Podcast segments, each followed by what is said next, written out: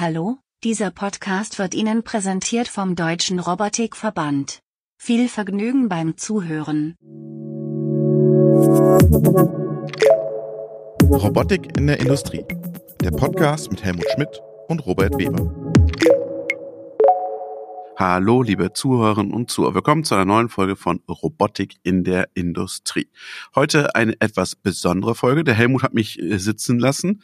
Der hat heute keinen aktuellen Teil. Nein, Spaß beiseite. Wir haben ein Messe-Spezial. Wir waren auf der Fachpack unterwegs und auf der Fachbank haben wir eine, äh, eine ganz spannende äh, Podiumsdiskussion geführt, nämlich mit dem Heinrich Eggersmann. Der ist Anwender, der stellt eigentlich Futtermittel her und automatisiert jetzt seine Fertigung und zwar zusammen mit dem Olaf Gerels von CoboWorks und mit dem Florian Hartmann von Idealworks aus München. Wie er das macht, ähm, wie sie ihm das alles verkauft haben und äh, was er sich davon erwartet, das hört ihr jetzt im Podcast. Viel Spaß beim Zuhören. Herr Eggersmann, wir wollen heute über Robotik sprechen. Sie sind ein Futtermittelwerk. Was machen Sie mit Robotik? Ja, noch nix. Noch nix. Aber dadurch, dass man einfach zu viel selber machen muss, habe ich gedacht, das geht doch wohl einfacher und anders. Über frühere alte Klappersteuerung, sprich Relaissteuerung, haben wir heute die SPS, wo wir schon sehr viel einfacher arbeiten können, im Gegensatz zu ganz, ganz früher. Und irgendwann kam natürlich die Frage, wie können wir effektiver, schneller, ja, und eventuell natürlich ohne Krankheitstage besser werden. Und dann haben Sie bei, bei KUKA angerufen oder bei ABB oder wie, wie ist das, äh, wie, wie haben Sie sich informiert, um einen Roboter für Ihre äh, Lösung zu finden? Also ganz ehrlich, ich war ein paar Mal hier auf der Fachpack, mhm. habe mir Ideen eingeholt und habe dann gesagt, ich glaube, das wird zu teuer. Mhm. Die Not wurde aber größer, dann habe ich mich abends ans Internet gesetzt. Da gab es einen Wust an Informationen, wo ich tatsächlich nicht mit klar kam.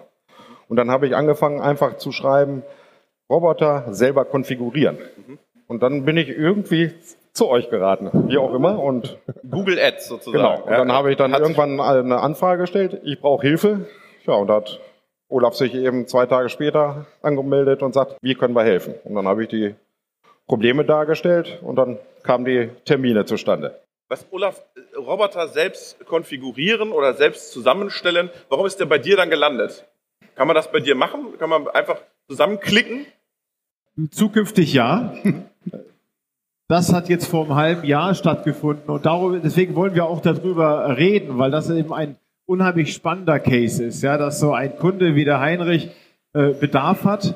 Aber wie kommt er nun an seine Roboterlösung? Es ist ja so, das sieht man hier auf der Fachpack, dass die, dass die Großkonzerne, auch Automobilhersteller, aber auch die ganzen großen Hersteller die haben Zugriff zu Automatisierungstechnik. Da gibt es sehr, sehr hohe Automatisierungsgrade. Aber eben für die, für die kleinen und mittelständischen Unternehmen, immerhin gibt es ja 200.000 äh, von äh, diesen äh, Firmen im verarbeitenden Gewerbe, die tun sich schwer, an eine Roboterlösung zu kommen. Und, und das ist das Thema, was wir aufgreifen, auch als CoboWorks, auch über den Deutschen Robotikverband, den wir auch aus diesem Grund mit heraus gegründet haben, dass wir den Einsteigern von Roboterautomatisierung es möglich machen, Antworten auf die Fragen zu bekommen, die sie beschäftigen. Und das schnell. Denn heute ist der Prozess so, dass der Kunde, wie du sagst, der ruft beim Roboterhersteller an und der Roboterhersteller, der verweist dann den Kunden an einen Systemintegrator. Und dann ist das so ein Stück weit wie Buchbinder Wanninger, dass das sehr, sehr schwierig ist für den Endkunden, den richtigen Systemintegrator zu finden. Und da gibt es jetzt heute schon Plattformen wie GoToAutomation oder Unchained Robotics, sowas wie ein Matchmaking, dass die Endkunden mit den Lieferanten zusammengebracht werden. Naja, und das haben wir uns auf die Fahne geschrieben. Und der Prozess heute, der dauert zwischen sechs bis acht Monaten. Und wie der Heinrich gesagt hat, das ist viel zu lange, in der Regel dann auch zu teuer, weil dieser Systemintegrator eben einen Maßanzug schneidert aber er, der Mittelständler kann nicht so lange warten. Und das war eben das, nachdem der Heinrich uns gefunden hat über das Internet, hatten wir innerhalb von zwei Tagen miteinander telefoniert und sind sehr schnell dazu gekommen, ein Konzept aufzustellen, was überzeugt hat. Und jetzt sind wir in der Umsetzung. Aber bist du da nicht auch irgendwie Integrator? Wir sind ein Integrator. Ja. In dem klassischen Sinne. Aber wir gehen sehr viel schneller auf die Bedürfnisse ein. Und wir werden zukünftig sehr viel stärker auch auf Standards gehen. Ja, das heißt, der Anspruch eines Systemintegrators ist es, einen Maßanzug zu erstellen. Aber häufig ist dieser Maßanzug zu inflexibel, um die auch dann für andere Applikationen anzuwenden. Was hast denn du gesucht, Heinrich? Für welche Anwendung brauchtest du einen Roboter? Genau das wollte ich gerade einhaken. Ehrlich gesagt weiß ich gar nicht, was ich ja brauche. Mhm. Also was kann so ein Roboter überhaupt? Du hast ihn hier auf der Messe gesehen, der bewegt sich irgendwie. Du kannst dir vorstellen, dass ein großer schwere Lasten macht, der kleinere kleine Sachen macht. Aber man steht hilflos tatsächlich diesen Riesenhallen eigentlich gegenüber, plus den ganzen vielen Menschen, die noch tolle Ideen haben, sowas zu produzieren, solche Roboter, dass du überhaupt keine Ahnung hast. Du willst ein, was kaufen, Kleidungsstück, aber bis da draußen Maßanzug ist, braucht man extrem viel Hilfe. Und genauso diese, diese Riesenstandardlösungen, die teilweise vielleicht da sind, die passen bei uns ja gar nicht. Oder passen doch, ich weiß es nicht. Und so konnte eben Olaf uns ganz schnell erzählen, das könnte die Richtung sein, was willst du genau, was hast du vor? Und das sind eben Kleinigkeiten, die bewegt werden müssen, die gepackt werden müssen. Und daraus entstehen natürlich viele, viele neue Projekte auch. Ne? Du leckst ja auch irgendwann Blut und sagst, Alter, was geht da alles? Mhm. Und das ist ja gerade das ganz, ganz Spannende, was jetzt weiter daraus wächst und entsteht. Was hast du jetzt mit dem Olaf gelöst? Oder wo geht ihr jetzt im ersten Schritt dran? Also der erste Schritt ist äh, bei uns in der Produktion, die wir jetzt ganz neu auch für uns haben, äh, Meisenknödel zu produzieren erstmal zu finden, wie können wir die abpacken. Es gibt ja die klassischen Sachen, wie vielleicht jeder hier auch kennt und äh, von den Zuhörern auch, dass wir so Sechser-Schalen haben, eingeschweißt oder ähnliches mit oder ohne ähm, Netz, dann der ökologische Gedanke oder nicht, großen Displays zu packen oder in Eimer äh, zu packen. Und dann stand ich schon da und hatte gesagt, das wird immer größer, der Zettel. Wie willst du das lösen? Und dann haben wir eben zusammengesessen und hat Olaf uns mit einem Hersteller zusammengebracht, der genau sagt, du, das können wir. Wir können die Eimer packen, wir können die kleinen äh, Trays, die Schalen mit den Sechserknödeln packen, wir können große Kartons packen. Das kriegen wir alles in einer Linie unter und ziemlich schlank. Aber du hast ja kein Robotik-Know-how bei dir an der Belegschaft. Überhaupt ne? nicht. Ja. Also ich habe ja gerade meine Sicherheitsfachkraft, das reicht ja schon. Ähm, wie, wie befähigt ihr jetzt die, mit so einem Robotersystem umzugehen? Ja, das wird noch ganz spannend. Also ich sage mal, wir sind schon computeraffin äh, durch die Steuerung. Also da gibt's keinen, der Angst davor hat. Die auch mittlerweile die neue Anlage, die jetzt gerade entsteht, die wir jetzt äh, bauen, die hat eine deutlich, deutlich, deutlich höhere Ausbringung und Flexibilität als unsere alten Anlagen. Und dort müssen wir schon mit ganz anderen Steuerungen, Systemen auch arbeiten. Da haben wir uns jetzt über die letzten zwei Jahre reingefuchst. Und jetzt so richtig Roboter nachher in Betrieb zu nehmen, das wird für uns natürlich eine echte Herausforderung, aber es muss simpel sein. Es muss eigentlich so programmiert sein, dass wir sagen können, da ist der Startknopf, da ist der Störungsknopf, da ist die Entsperrung und weiter geht's. Und es muss so simpel sein, dass wenn er steht, auch der Mitarbeiter zur Not wieder eingreifen kann. So ist es. Oder, Olaf? Genau. Aber bevor die Anlage steht, und das ist, glaube ich, der entscheidende Punkt, dass ein Kunde wie Heinrich in der Lage ist, mit jemandem zu sprechen, der den Prozess versteht, der sicherlich auch Branchenerfahrung hat, der aber auch Hersteller unabhängig berät. Ja, und das ist nämlich eben das, ich habe selber 25 Jahre lang für Fanuc gearbeitet, äh, Marktführer im Bereich der klassischen Industrierobotik. Und wir als Roboterhersteller denken natürlich immer in erster Linie an den Roboter. Ja, aber wie der Heinrich sagt, das ist ja gar nicht das Thema, was er, was, was ihn beschäftigt. Er braucht eine Lösung. Er hat sein Produkt, ein Tray, was eben alle sechs Sekunden von der Förderstrecke ankommt, was verpackt werden muss. So, und, und das war eigentlich der erste Schritt. Was der Heinrich benötigt an Lösung, das weiß er. Aber die Herr Roboterhersteller zwingen die Kunden immer, die Robotersprache zu sprechen. Und wir machen das eben anders. Wir versetzen uns in die Lage des Kunden und wir denken in Lösungen. Aber jetzt wollen sie doch alle in den Mittelstand rein. Jeder bringt einen Robot auf den Markt, jeder versucht da reindrängen in den KMU-Bereich. Muss man müssen dann die Großen lernen, die, eine ganz andere Sprache zu sprechen, die Sprache vom Heinrich. Absolut, absolut. Aber es ist super schwierig, da brauchst du neue Leute im Vertrieb, weil der Key Account verkauft seine 100 Roboter an den Automotive, die wissen, wovon sie reden, aber der Heinrich hat ja keine Ahnung. So genau. ist es. Und das ist ja das richtig Spannende gerade in der Robotik, dass die da ganz viele neue äh, Marktteilnehmer entstehen. Und hier muss man an der Stelle immer die Lanze brechen zu Universal Robot. Die haben vor zwölf Jahren ein Produkt in den Markt gebracht mit dem Anspruch, eine Entlastung für den Werker zu erzeugen. Olaf, Er- ganz kurz. Hast du schon mal gehört, Universal Robot? Er hat es, glaube ich, mal erzählt, ja. Ja, das kennt er noch gar nicht. kennt er gar nicht.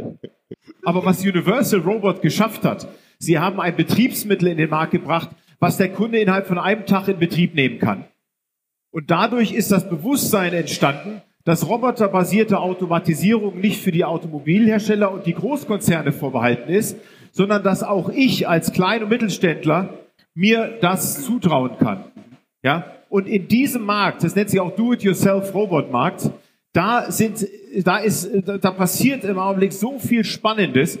Ideal Works ist ein Teilnehmer, der daraus erwachsen ist. Aber da sind ganz, ganz viele spannende Firma, äh, Firmen, wie zum Beispiel Wandelbots, wie Artiminds, wie Micropsy, wie Dragonbot. Igos. Wie Robominds, wie, Igos. wie Igos zum Beispiel, die ganz stark in diesen Bereich Low-Cost Automation reingehen. Und die haben smarte Software und Hardwarelösungen entwickelt, damit der Roboter eben kein Expertenwerkzeug ist, sondern dass der Roboter auch von einem guten Elektriker, Techniker, Mechatroniker in Betrieb genommen werden kann. Jetzt hat der ähm, Olaf dich schon angesprochen, Florian. Du kommst ja auch aus dem Konzern. Also ihr seid ja geboren aus einem Konzern, nämlich aus der BMW AG. Jetzt geht ihr mit Heinrich auch den Weg. Ihr baut AGVs.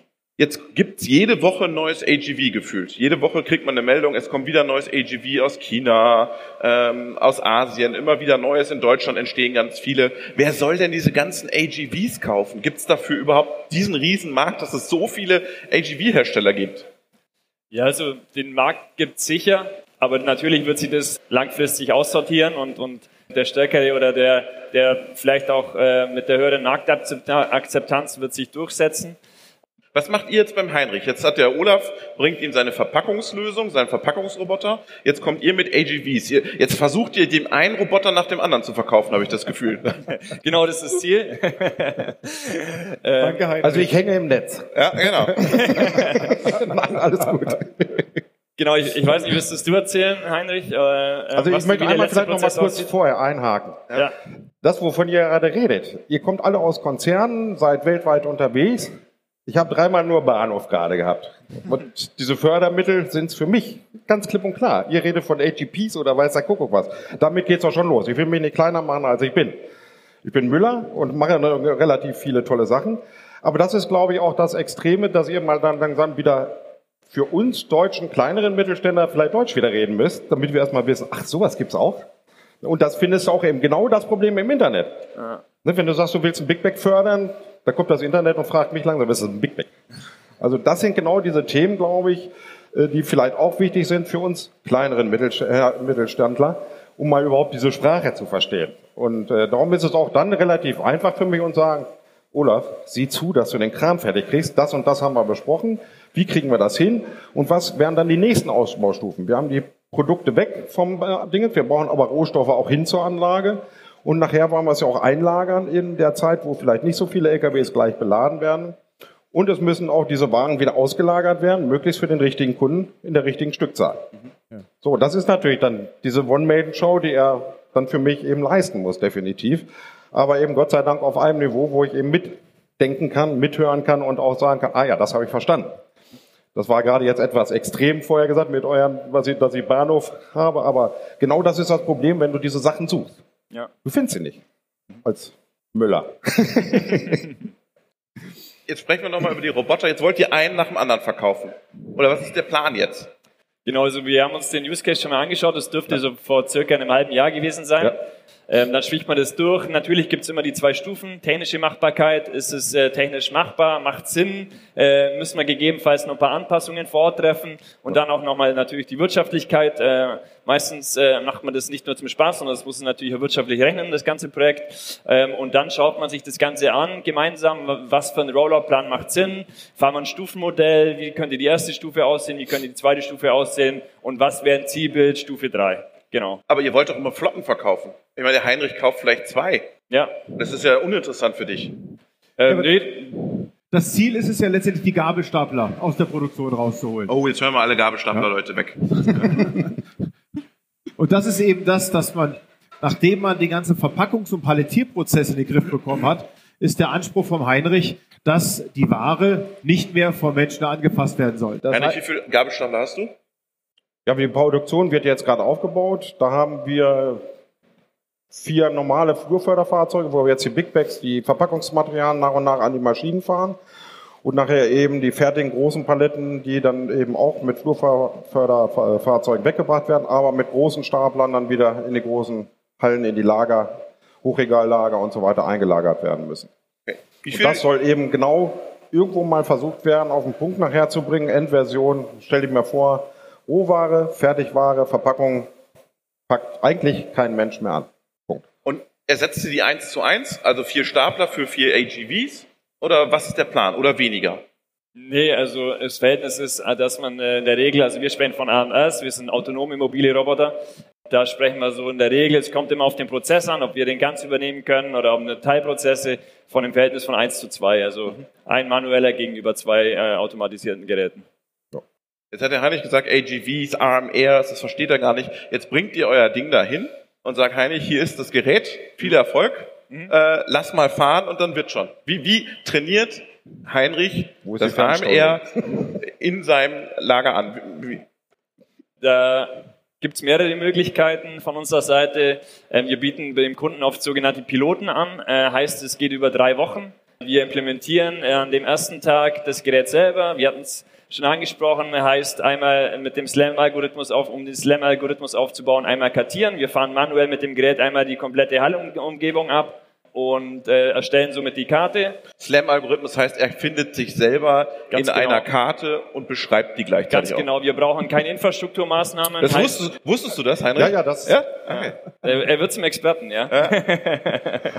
ähm, äh, genau, erstellen dann die Karte am ersten Tag, setzen einzelne Missionen, nennen wir das intern, heißt Aufträge an, fahren bestimmte Stationen an, optimieren das ganze System, schulen die Leute vom Heinrich, äh, machen die schlussendlich dann in Woche zwei und drei zum wirklichen Experten und äh, können, so dass sie das Gerät selber äh, einfach implementieren könnten sogar und auf jeden Fall betreiben können.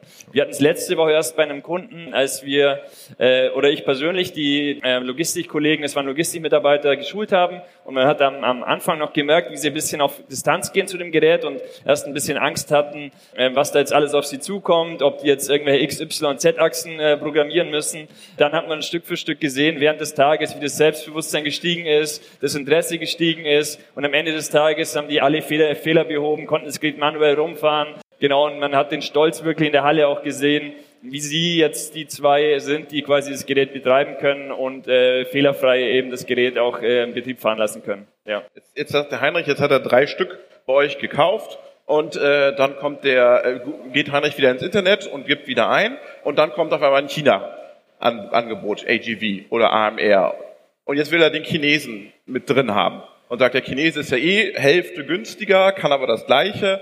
Liebe Kollegen von Idleworks, ich mache jetzt nur noch hier, ich kaufe mir noch drei von den chinesischen äh, AGVs, AMRs. Können die miteinander dann sprechen und miteinander arbeiten?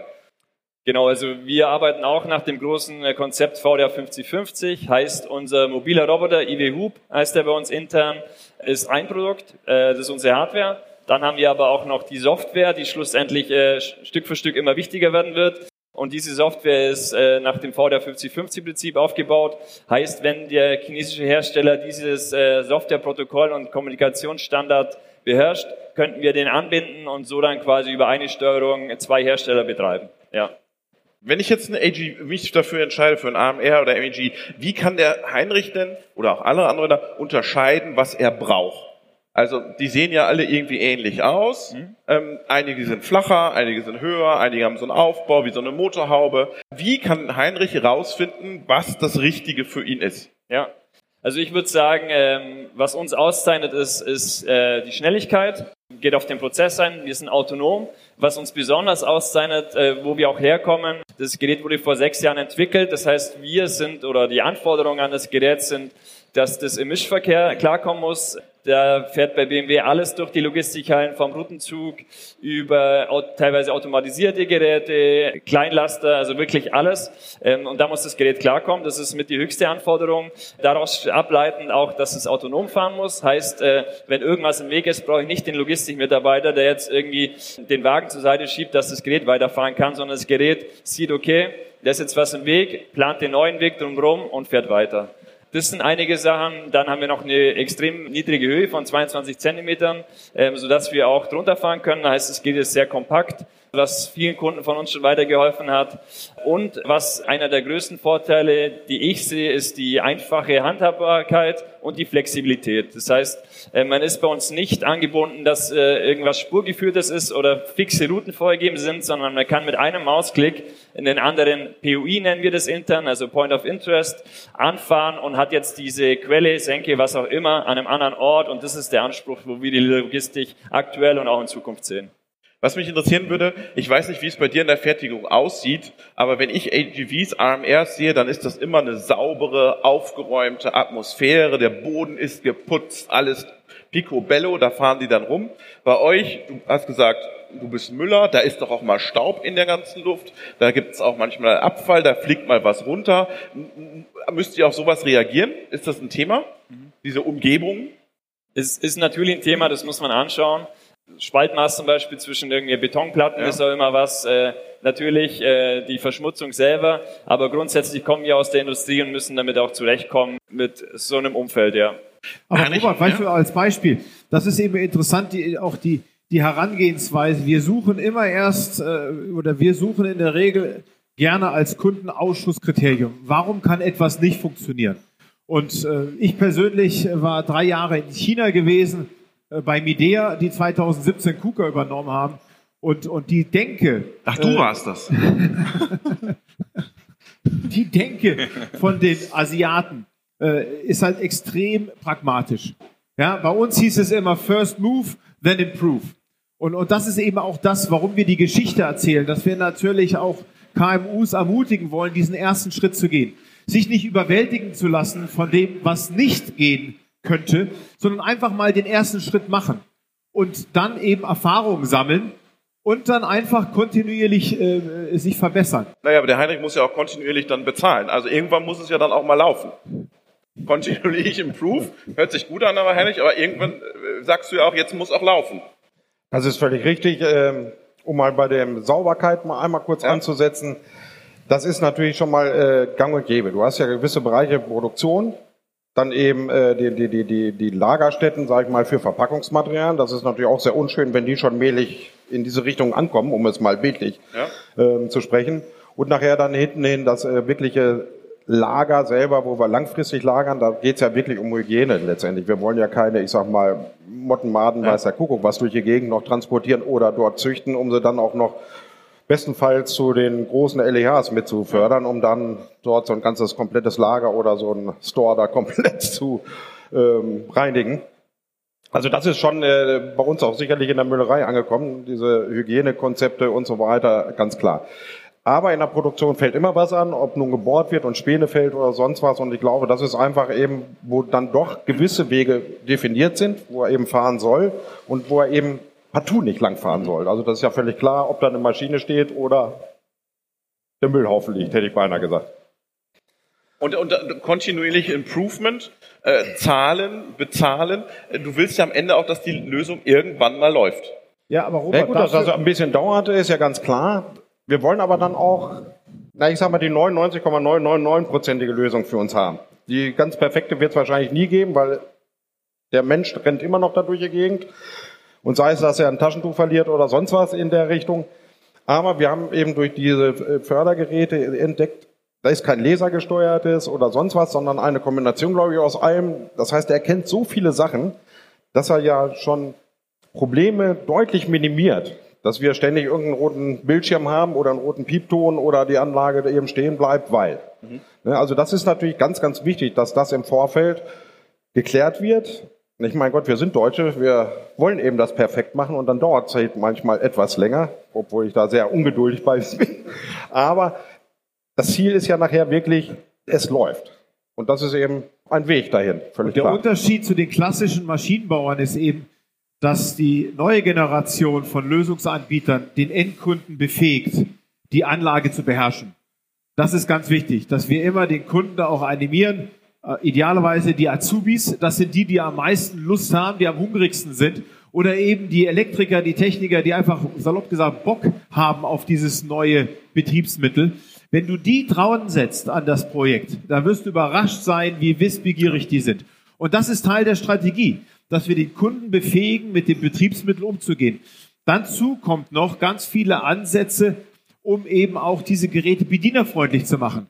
Ja, das, die, die Ideal Works Lösung zum Beispiel, die fährt vollkommen frei in der Fabrik. Das heißt, der Ablageplatz, den kannst du mit einer Maus äh, am PC innerhalb von zwei Sekunden neu definieren. Ob der Ablageplatz heute hier ist und morgen dort, das kannst du selber durchführen. Das ist kein Hexenwerk mehr. Denn heute ist es ja so, dass die Endkunden, wenn sie mal von dem Systemintegrator den Maßanzug geliefert bekommen haben, dass sie jedes Mal bei jeder kleinsten Veränderung genau den Systemintegrator anrufen müssen. Der kommt gerne, der fahrt aber 1200 Euro am Tag. So, und das ist eben, äh, das ist eben die- dieser Trend, den wir sehen. Die Betriebsmittel werden immer intuitiver, sehr viel App-basiert, Cloud-basiert. Das heißt, man kann auch von außen mal reingucken. Aber viel wichtiger, der Kunde wird befähigt. diese- Aber wenn er dran rumschraubt, muss das ja auch wieder zertifizieren lassen, oder? es ist, es ist ja auch in der Regel sind die Systeme auch nicht so kaputtbar. Also da ist schon eine ganze Menge Resilienz drin. Okay. Genau, und das ist, wie es der Olaf gesagt hat, diese Flexibilität. Wir wollen den Kunden befähigen, dass er äh, Zonen ändern kann, heißt, äh, wo der Roboter fahren kann, langsam fahren kann, nicht fahren darf oder Quellen und Senken verändern kann, wenn es jetzt in der Produktion Änderungen gibt und nicht uns benötigt, um, um hier solche Kleinigkeiten, nennen wir es mal, durchführen zu müssen. Ja, das ist unser Anspruch und wir denken auch Anspruch, Anspruch vom Kunden, ja. Lass uns am Ende nochmal über Geld sprechen. Ich weiß, über Geld spricht man nicht gerne, aber ähm, lass uns nochmal darüber sprechen. Jetzt habt ihr ein, ein AGV oder ein AMR auf dem Markt. Ähm, der äh, Heinrich hat Stapler. Jetzt gehen wir mal vom Heinrich weg. Viele Stapler werden heute geleast oder im Gebrauchtmarkt gekauft. Könnt ihr euch vorstellen, dass es auch so eine, so ein Roboter, Robot as a Service gibt, dass da ein Leasingmarkt entsteht für mobile Robotik, für Robotiklösungen? Also ja, kann ich mir so gut vorstellen. Da heben wir uns auch von vielen Herstellern ab. Das ist bei uns schon möglich, äh, monatlich äh, den Roboter zu leasen. Ähm, da haben wir den Vorteil über die BMW Group, heißt die Firma Alphabet, die bei der BMW das Fuhrparkmanagement leitet äh, und organisiert, äh, haben wir dazu befähigt, den äh, Service für die Kunden äh, monatlich anzubieten. Heißt, über einen monatlichen Betrag kann der Kunde den Roboter leasen. Ja. Ist das, ist das ein, wäre das ein Argument für dich oder sagst du, ich zahle bar und es gehört mir? Nein, das ist definitiv ein Argument. Ja. Das ist ja schon insgesamt, wenn man überlegt, dass jetzt gerade ein kompletter Anlagenteil eine komplett neue Produktion gebaut hat, das ist ja schon ein Griff in die Portokasse oder noch etwas durchgreifender mit Sicherheit. Und da wird das mit Sicherheit eben alles in seinen einen sauberen Maßanzug auch solche Sachen gesteckt. Und was sagt dann deine Sparkasse? Jetzt will der Eggersmann Roboter leasen. Sind die da schon so weit? Oh ja, und die werden auch ganz, ganz große Augen kriegen, die immer. Und ich meine, die begleiten mich ja nun schon seit 30 Jahren.